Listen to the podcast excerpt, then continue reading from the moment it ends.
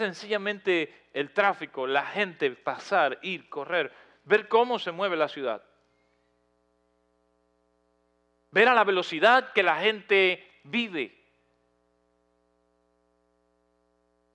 Ver cómo la gente está buscando hacer, tener, conseguir, lograr, conquistar.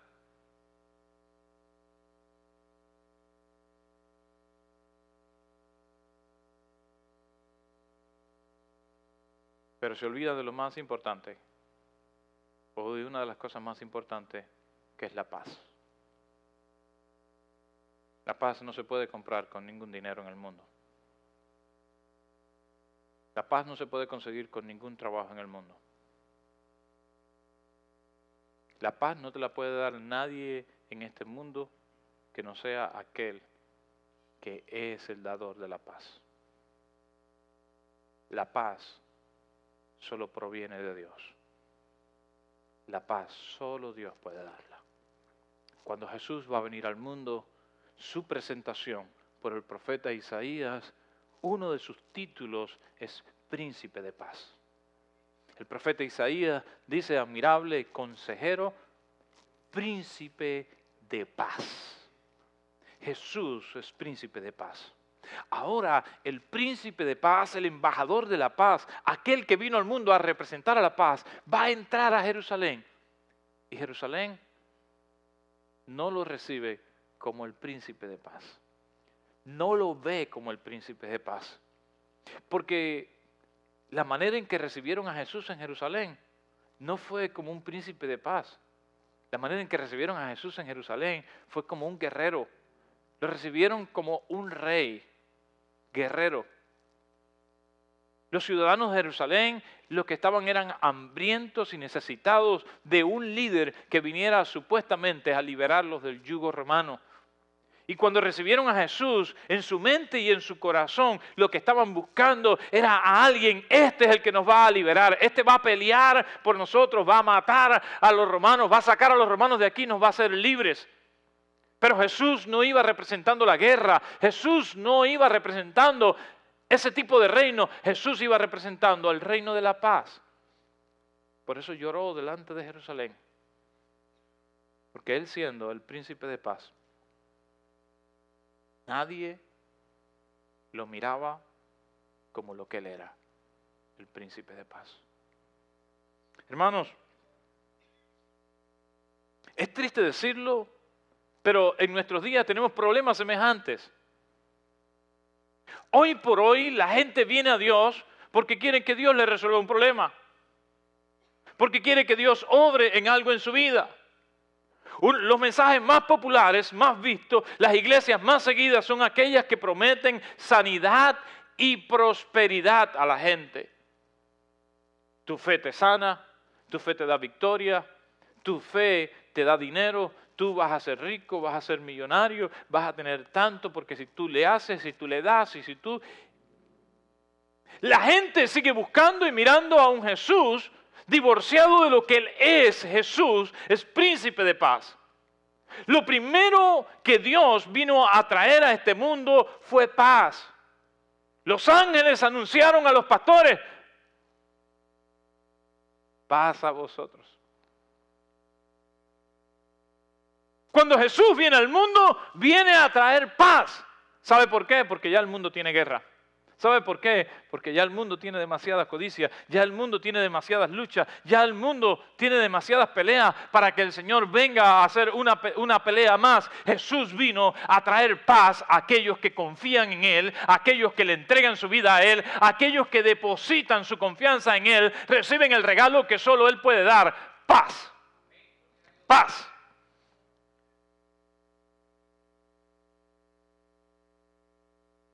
El mensaje del Evangelio, el mensaje de la palabra de Dios es un mensaje de paz. Dios te sana, Dios te bendice, Dios te prospera. Pero ¿sabes qué? Hay muchas maneras en que la gente puede prosperar en este mundo. Hay muchas maneras en que la gente puede obtener o conseguir ciertas cosas en este mundo. Pero hay una sola manera en que la gente puede conseguir la verdadera paz en este mundo. Y es por medio de Jesús y su palabra. Esa paz duradera solo se puede recibir por medio de Jesús. profeta Isaías, en el capítulo 26, versículo 3, dice unas palabras muy maravillosas. Quiero que usted pueda buscarlas. Isaías 26, versículo 3.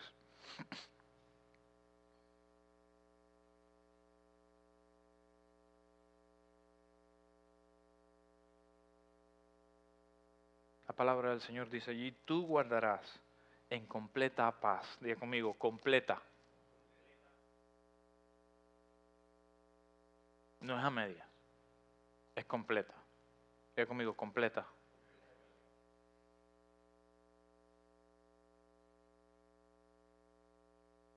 Tú y yo pensamos en, en poquitos de paz. No tenemos trabajo y pensamos que vamos a tener paz cuando tengamos trabajo. Después que tenemos trabajo no tenemos paz porque tenemos mucho trabajo. ¿Sí o no? No tenemos dinero y no tenemos paz porque no tenemos dinero. Pensamos cuando tengamos dinero vamos a tener paz. Cuando tenemos mucho dinero entonces tenemos muchas preocupaciones porque tenemos mucho dinero. No tenemos paz. ¿Verdad que no? No tenemos paz porque estamos solos. Y nos casamos y después no tenemos paz porque tenemos esposa.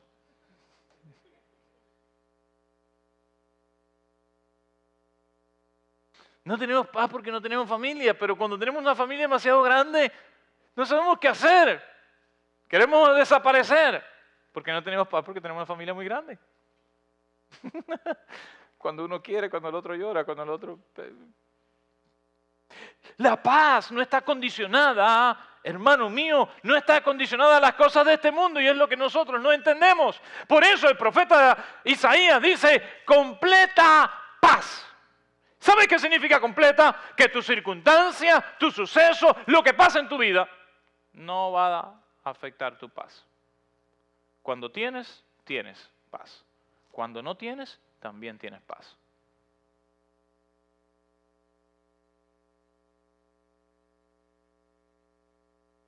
La paz no depende de las cosas externas.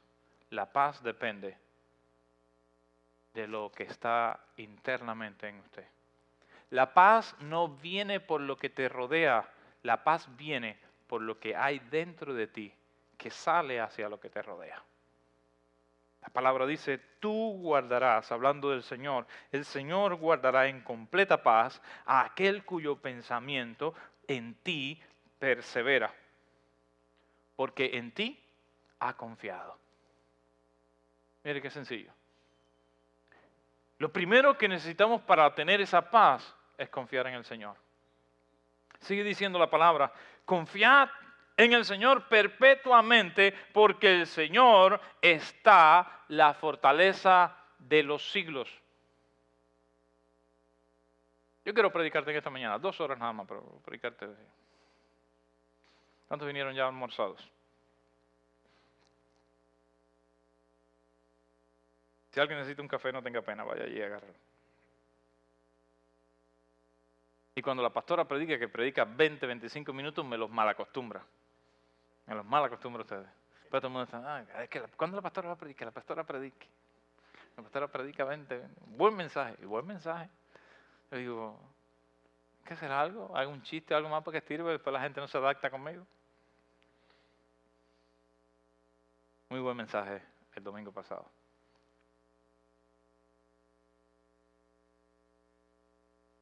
Yo quiero hablarle brevemente para, eh, para ir adaptándole nuevamente. A las dos horas mías no le voy a tirar dos horas ahora seguido. Yo quiero hablarle de dos, dos verdades acerca de la paz. Las dos cosas que necesitamos para tener paz. La primera, lo que trae paz es confiar en Dios absolutamente.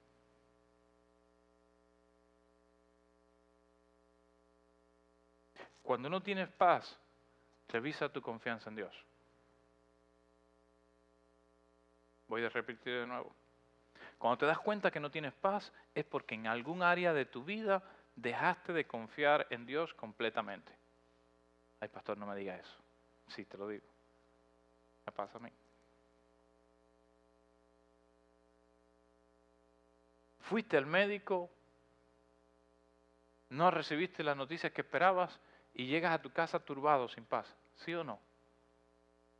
Automáticamente, de la cita del médico a tu casa, dejaste de confiar en Dios y comenzaste a preocuparte y a perder la paz por lo que el médico dice, por lo que los análisis van a decir, o por el resultado que aún no te han dado. ¿Sí o no? ¿Verdad que sí? Estás en tu trabajo y crees que vas a perder tu trabajo o está bajando el trabajo y ¿cómo empezamos a decir? No está bajando el trabajo, hay que ver qué va a pasar porque imagínate y qué vamos a hacer.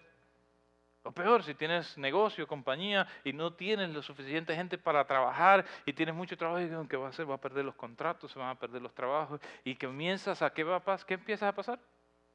¿Comienzas a perder qué cosa? A perder la paz. Y no hay nada que podamos hacer para recuperar la paz que no sea confiar en Dios absolutamente. Te lo dice uno que tiene que constantemente estoy perdiendo la paz y recuperándola. ¿Y qué pasará? Confía en Dios. Haz lo que tienes que hacer, pero hazlo confiando y dependiendo únicamente en Dios. Porque entonces las gestiones que tendrás que hacer, el trabajo que tendrás que hacer, las cosas que tendrás que buscar, aun cuando sea una mala noticia, lo podrás hacer con paz. Con paz. Las decisiones que tengas que tomar las podrás tomar con paz. Porque no estás confiando únicamente en lo que tú puedes hacer o en lo que alguien más puede hacer por ti, sino que estás confiando absolutamente en que Dios tiene el control de todo. Y tú puedes estar qué? Confiado. El salmista decía, en el Señor está mi confianza. En el Señor está mi esperanza. Encomienda a Jehová tu camino, confía en Él ¿Y qué pasa? Algo, mire, esto no estaba aquí, esto es usted ahora. Esto no lo he predicado así todavía. Hasta que tú no estás tranquilo, confiado en Dios, Dios no empieza a trabajar para ti. Voy contigo. Dios comienza a obrar y a hacer en tu vida cuando tú te paras por un momento y dices, no, ya, Señor, esto lo pongo en tus manos. Ya, ya, ya, ya, ya yo hice todo lo que podía hacer. Ya, yo, tus manos. La primera vez que fui a viajar acá a Estados Unidos, me dieron entrevista para el 2024. Casi 10 años me dieron, más de 10 años. 2024 era, qué sé yo, fue un disparate así, una cantidad de años a esperar para, la entrevista. Y busqué a ver quién me podía ayudar a adelantar la entrevista, quién me podía ayudar llega a la casa y dice, ¿sabes qué? Me da lo mismo si puedo viajar o no puedo viajar. No. Y le dije, ¿sabes qué? Ya. Ya hice todo lo que tenía que hacer. Hice todo lo que podía hacer. Ahora esto que sea cosa de Dios. Una semana después me llaman. Adelantamos su entrevista. Era diciembre, lo habían puesto para el 4 de enero, me acuerdo como si fuera ahora, 4 de enero a correr, porque tenía 15 días para eh, organizar todos los papeles que tenía que organizar, todas las cosas, a correr. A veces Dios está, ¿sabes qué? Eh, a ver cuando se cansa. Sí, sí. Ah, ¿Tú crees que puedes? Dale. No pides ayuda. Está bien.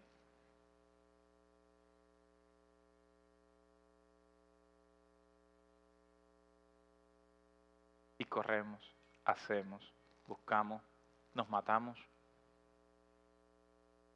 y perdemos la paz. Perder la paz nos ayuda a reconocer que necesitamos depender de Dios, que solo en Dios está nuestra esperanza y nuestra confianza. No importa lo que logres si no tienes paz. Porque si no tienes paz, significa que lo que has logrado, lo has logrado sin depender de Dios. Todo lo que logres, poco o mucho, dependiendo de Dios, será bendición para tu vida porque no habrás perdido la paz. Porque lo poco que hayas logrado, lo has logrado con paz. Tienes paz. Si tienes paz, entonces significa que estás dependiendo de Dios. Había un alpinista, a este le encantan las historias, los veo que están ahí medio aburridos, les voy a contar una historia. Este es un alpinista muy famoso y subía, escalaba las montañas y y, su reto era escalar una montaña bien alta, pero en el tiempo que todo se estaba helando. Su meta era poder subir la montaña y bajar antes que oscureciera la noche. Sabía que era muy peligroso poder tener que descender si la noche le agarraba en el proceso. Así que comenzó a escalar y cuando vio que ya el, sol se estaba bajando y que era tiempo, eh, comenzó a descender. Pero a medida que descendía, comenzaba a sentir que hacía mucho frío. Sentía que sus huesos se les congelaban. Así que su descenso se hizo mucho más despacio.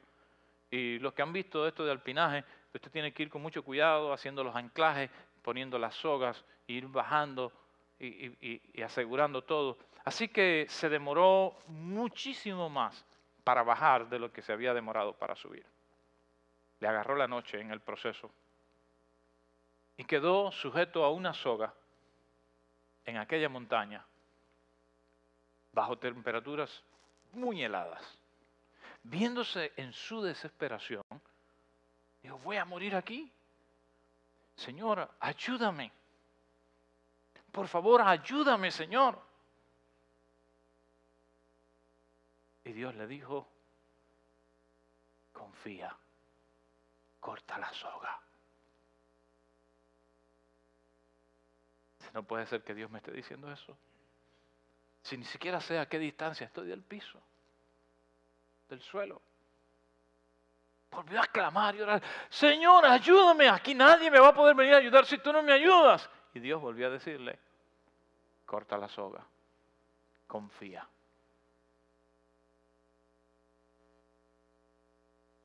No le quiero hacer muy dramática la historia porque no quiero que usted se vaya afectado por esta historia de la casa.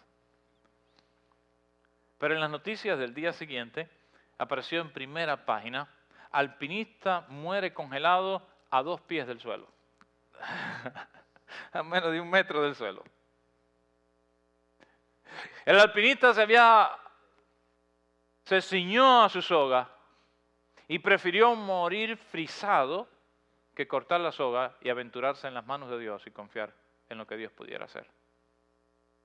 Estaba solo, a menos de un metro del suelo. Apenas hubiera dado un algazo en el suelo, más nada que eso. De ahí no hubiese pasado.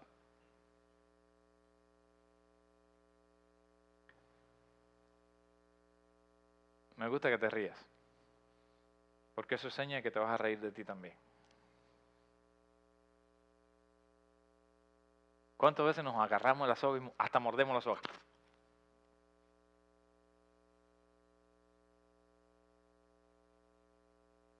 Nos aferramos a cosas en esta vida que pensamos que si las perdemos, que si las cortamos, nos vamos a morir.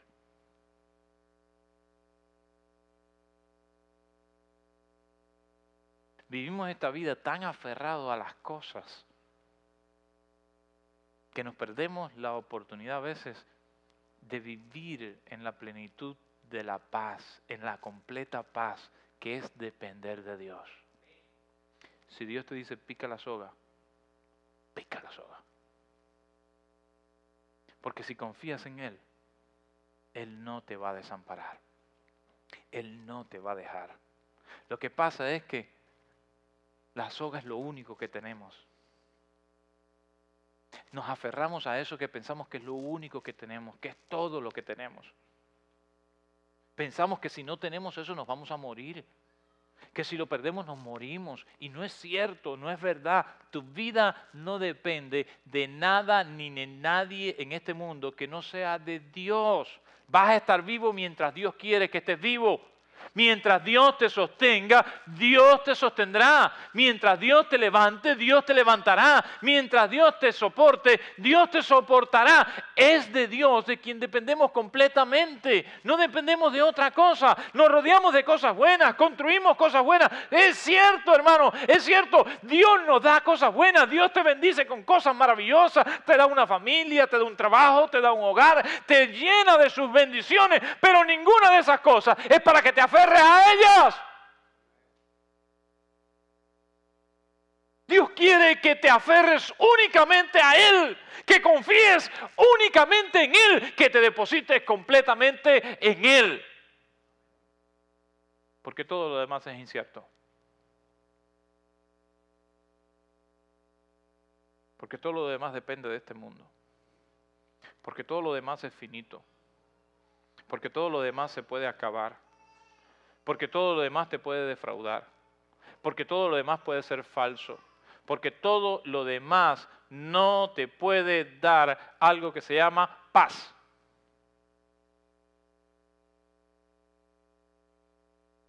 Si tu paz depende de que todo anda bien en tu vida, que todo anda bien en tu casa, que todo anda bien en tu familia, que todo anda bien en tu trabajo, que todo anda bien en tu carro, que todo anda bien contigo, entonces tú no tienes paz.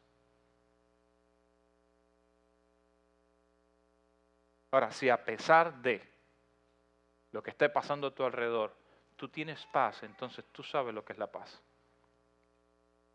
La verdadera paz solo se consigue cuando tomamos la decisión de confiar única y solamente en Dios.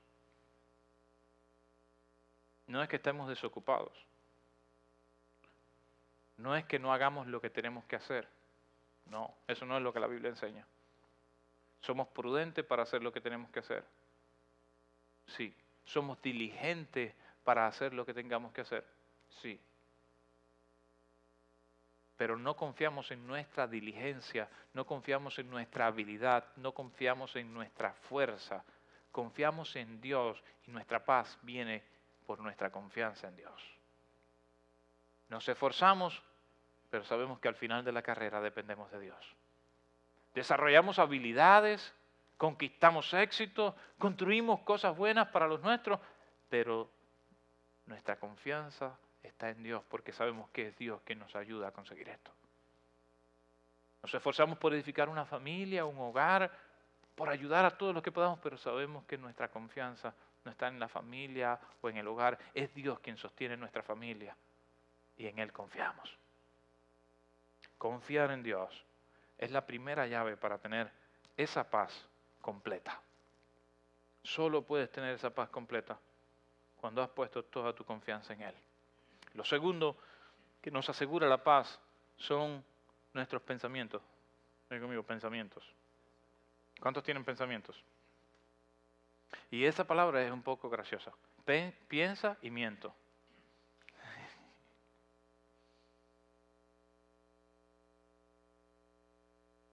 Porque muchas de las cosas que pensamos no son verdad.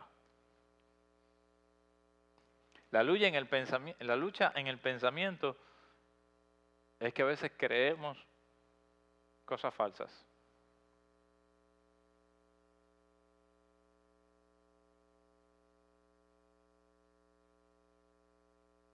Aún confiando en Dios. Si no sabes manejar tus pensamientos, pierdes la paz. Hay gente que conozco, hay gente con la que hablo, que tú le preguntas, ¿crees en Dios? ¿Confías en Dios? Sí, eso es lo primero, pastor. Dios primero, porque Dios es grande, porque Dios es poderoso, porque Dios es lo más grande. Porque, no, yo siempre en Dios y Dios primero y Dios. Quédese unos minutos más y escuche sus pensamientos. Dice, mm, mm. no.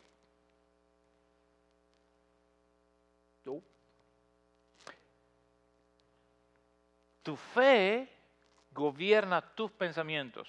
No son tus pensamientos los que gobiernan tu fe. Cuando tu fe no gobierna tus pensamientos, entonces tu fe no es verdadera. Voy de nuevo, voy a repetirlo despacio. Es tu fe la que gobierna tus pensamientos, por ende tus palabras. Cuando lo que usted habla no se corresponde a su fe, cuando lo que usted piensa no se corresponde a su fe, usted tiene una fe repetitiva, pero usted no tiene fe.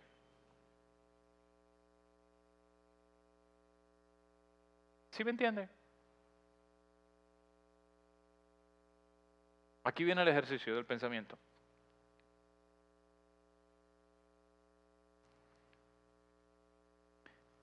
Dice nuestro versículo, tú guardarás en completa paz aquel cuyo pensamiento en ti que persevera. Estás con Dios, pones tu confianza en Dios y recibes qué cosa? Paz. Te vas para tu casa, mañana comienzas a trabajar y ¿qué comienza a pasar en tu mente? Pensamientos, problemas, dificultades, cosas que enfrentar. La paz que recibes y que tienes por haber puesto tu confianza en Dios, ahora comienza a ser atacada por qué? ¿Por qué?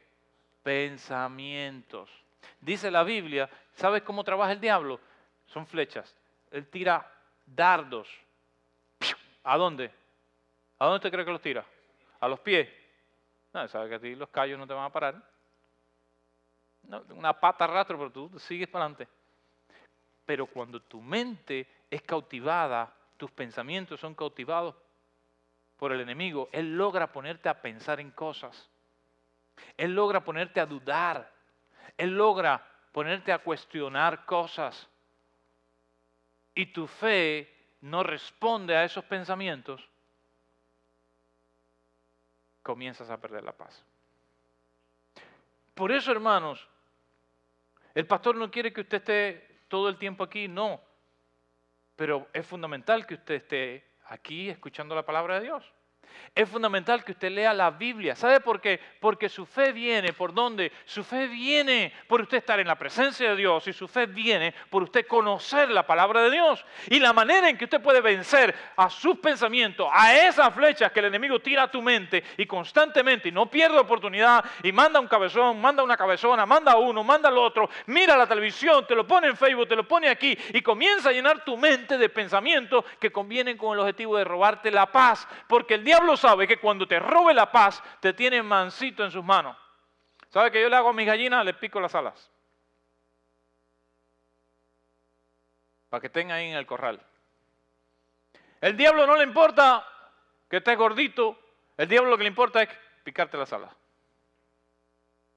Porque sabe que mientras tú tienes las alas picadas, mientras tienes el control de tus pensamientos, tú no te vas a salir del corral donde estás.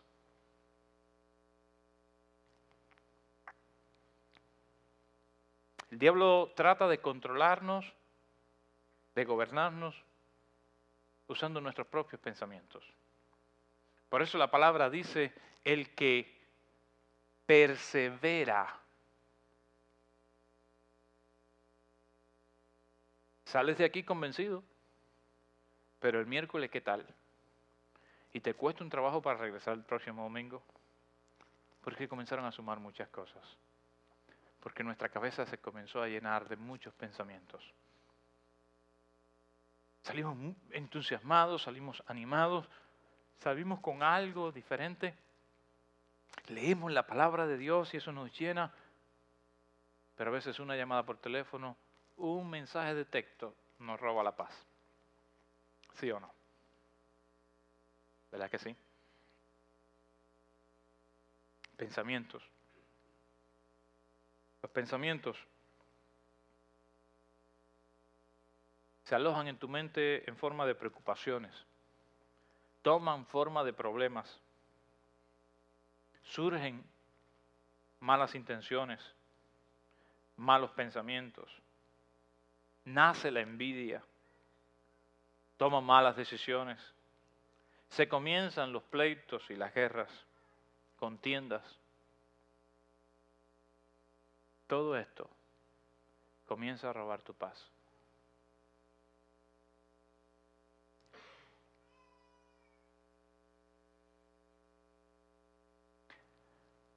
Alguien dijo,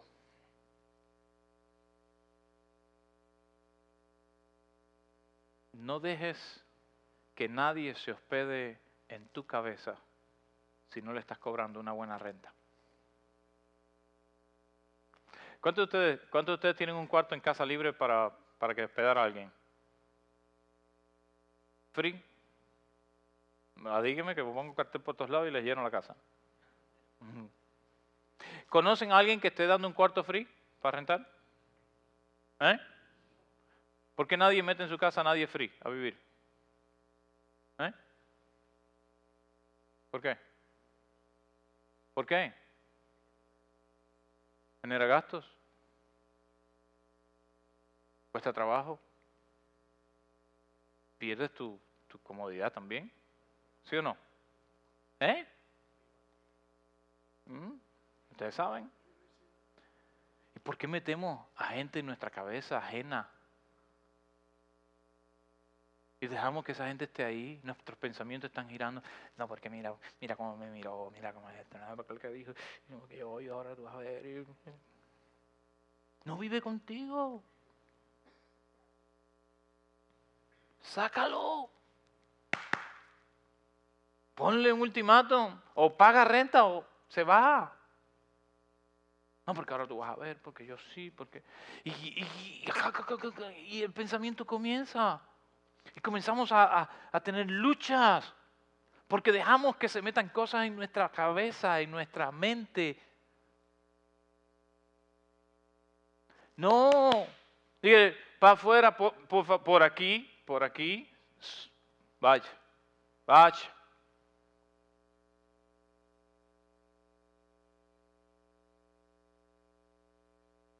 ¿Cuántos de ustedes invitan a su casa a, a cualquiera? A cualquier gente a su casa. Vamos, ayúdenme porque si no, no puedo predicar. Me demoro más si no me ayudan. ¿Cuántos, ¿Cuántos invitan a cualquier gente a su casa? Lo pasan a los cuartos, enseñan esto, lo otro. Enseñan abajo el colchón donde guardan el dinero.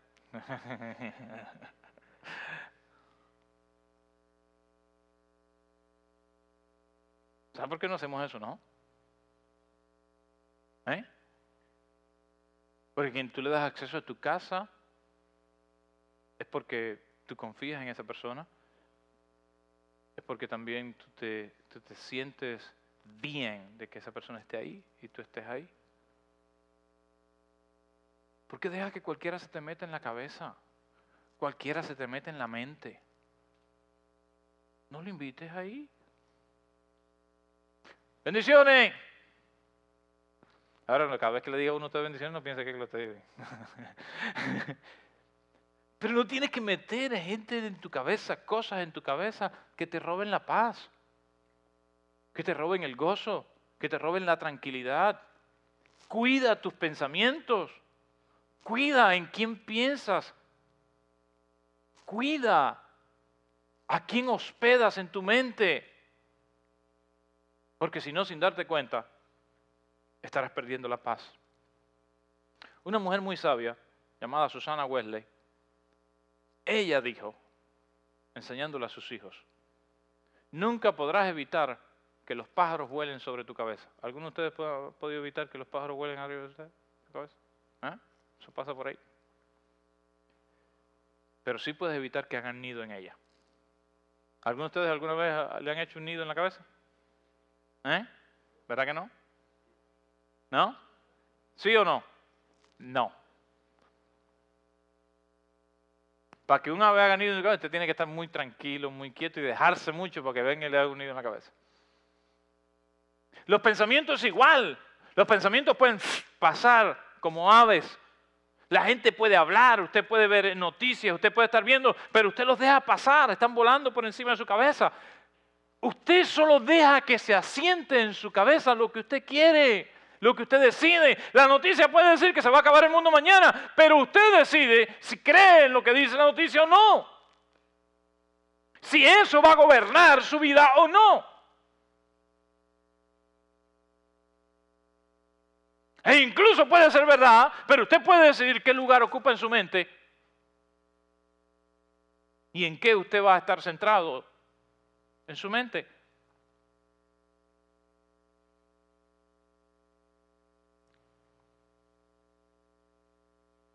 Necesitamos aprender que nuestra fe gobierne nuestros pensamientos. Necesitamos aprender a dejar que la fe que tenemos en Dios gobierne nuestros pensamientos.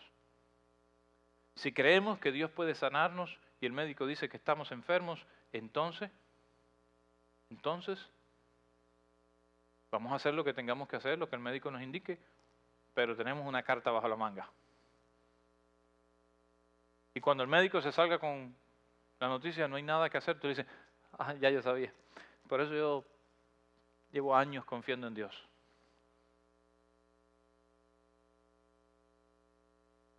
¿Sabes?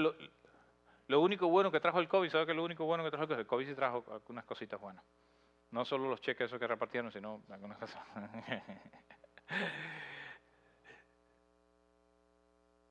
Vimos el doctor en ciencia, salud, medicina, eh, la Unión Médica Mundial. Eh, de hecho, el virus se les escapó a ellos. y déjame no decir COVID porque si no me cortan la transmisión esta. Ya lo dije dos veces. pero una gran lección para toda la humanidad. Ciencia, tenemos satélites por allá arriba, hemos ido a Marte, a la Luna, ya están viajando por todos lados, tenemos cohetes que cuestan millones de dólares. Se nos mueren los niños en África, pero ya estamos yendo al espacio.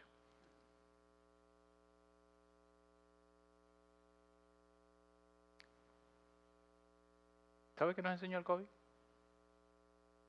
Todo el mundo tuvo que pararse un momento y decir, no, caballero, atrancarse, ponerse bozales, porque no sabemos cómo va a terminar esto. ¿Sí? ¿Sí o no? ¿Sí o no? Y lo que pasaron al COVID, saben que era, era, serio lo que estaban diciendo. Y yo no soy los predicadores que se no, que eso es mentira, que el diablo que reprende. No, no, no, el COVID era verdad. Ahí está. Y todavía vemos algunos de nosotros que estamos repitiéndolo. Eh, y lo repetimos de vez en cuando para no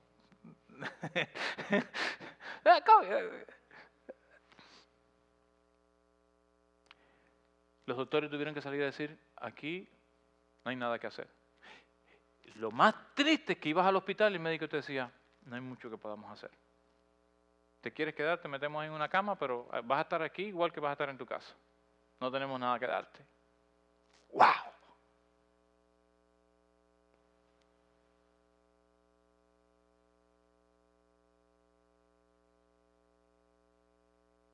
¿Sabe cuál fue el problema más grande que trajo el COVID? Que la gente perdió la paz. Hay gente que hasta hoy, después de casi tres años, no ha regresado a la iglesia. Gente que amaba a Dios, que confiaba en Dios.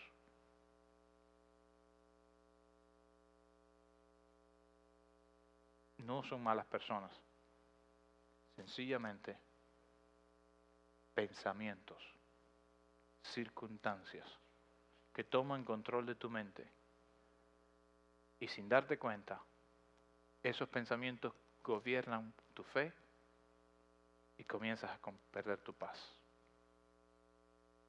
La completa paz viene como resultado de confiar en Dios plenamente y viene como resultado de permanecer.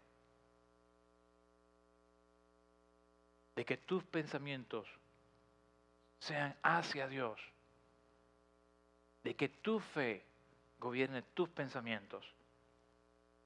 ¿Sabes?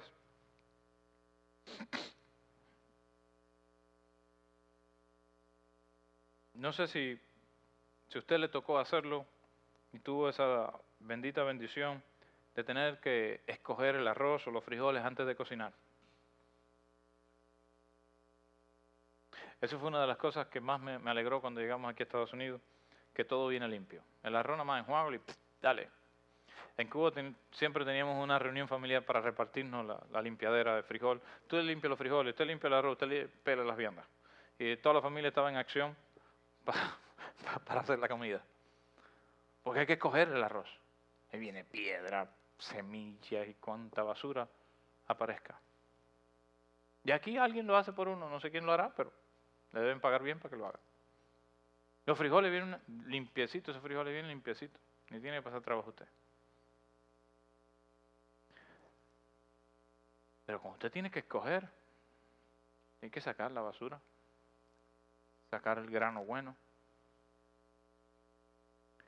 ¿Verdad que nadie llega? Agarra y tira y cocina a como salga. No hay cosa más desagradable que una piedra. Yo he perdido como cuatro muelas por eso. Antes.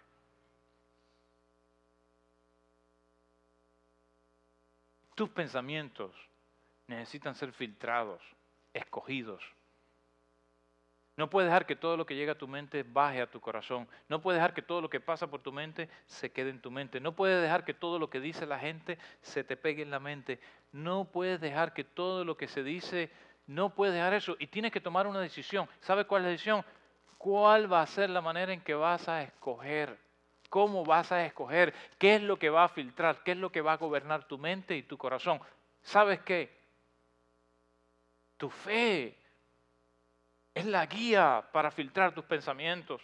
La palabra de Dios es la ayuda para filtrar tus pensamientos, para asentar tus pensamientos, para decidir qué se queda en tu cabeza y qué no. Y si así haces, entonces la paz de Dios estará contigo. Y por muchas flechas que el diablo quiera echar sobre tu mente, no podrá lograr nada. Porque tus pensamientos perseveran en el Señor.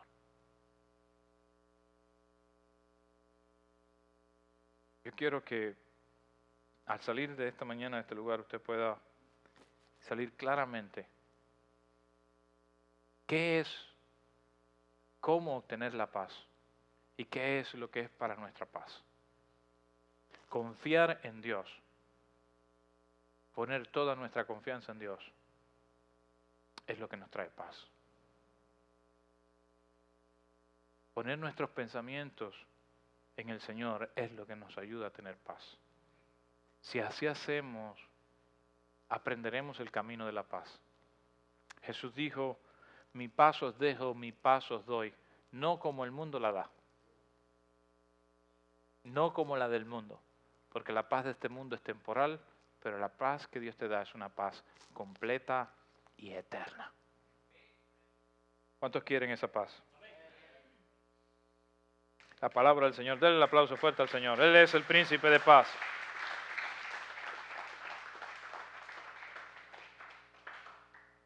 En todo lo justo, en todo lo de buen nombre, en eso pensad dijo el apóstol Pablo. Si tenemos a Jesús en nuestro corazón, no hay razón para no tener paz. Tienes al príncipe de paz. Tienes a Jesús como tu Salvador. Has depositado en el Señor toda tu confianza. Confía en Él. Y luego cuida de tus pensamientos. Si tienes a Jesús, tienes la salvación. Tienes el perdón y tienes oportunidades innumerables delante de ti. Vive tranquilo, tranquila, confiado en tu Señor y tu Salvador, porque Él te da paz. El Señor vino a este mundo para traer paz. El Señor se entregó para que tú y yo pudiéramos vivir en paz. Por eso, hermano, que cuando el Señor mire sobre Foley, sobre el condado de Baldwin y nos vea vivir en este lugar, el Señor pueda ver en nosotros a gente que conoce la paz, que vive en la paz. Que no seamos como Jerusalén, que cuando el Señor le miró, lloró de Jerusalén, él dijo, Jerusalén, si supieras, si supieras que he venido para tu paz. Si conocemos al Señor, si el Señor está en nuestros corazones, la, la marca, la huella que podemos dejar también en este mundo es que el Señor nos pueda ver vivir en paz. Que la gente que nos rodea nos pueda ver en paz. Que el Señor cuando mire sobre ti pueda decir, este hijo mío, esta hija mía, ha encontrado la esencia de la vida, ha encontrado la paz. Él se entregó en aquella cruz por nuestra paz. El Señor dio y entregó un sacrificio una vez y para siempre, para que todos los que venimos a Él y le abrazamos a Él, podamos tener paz en Él. Yo quiero invitarle, si usted quiere ponerse en pie, vamos a tener una oración en esta mañana.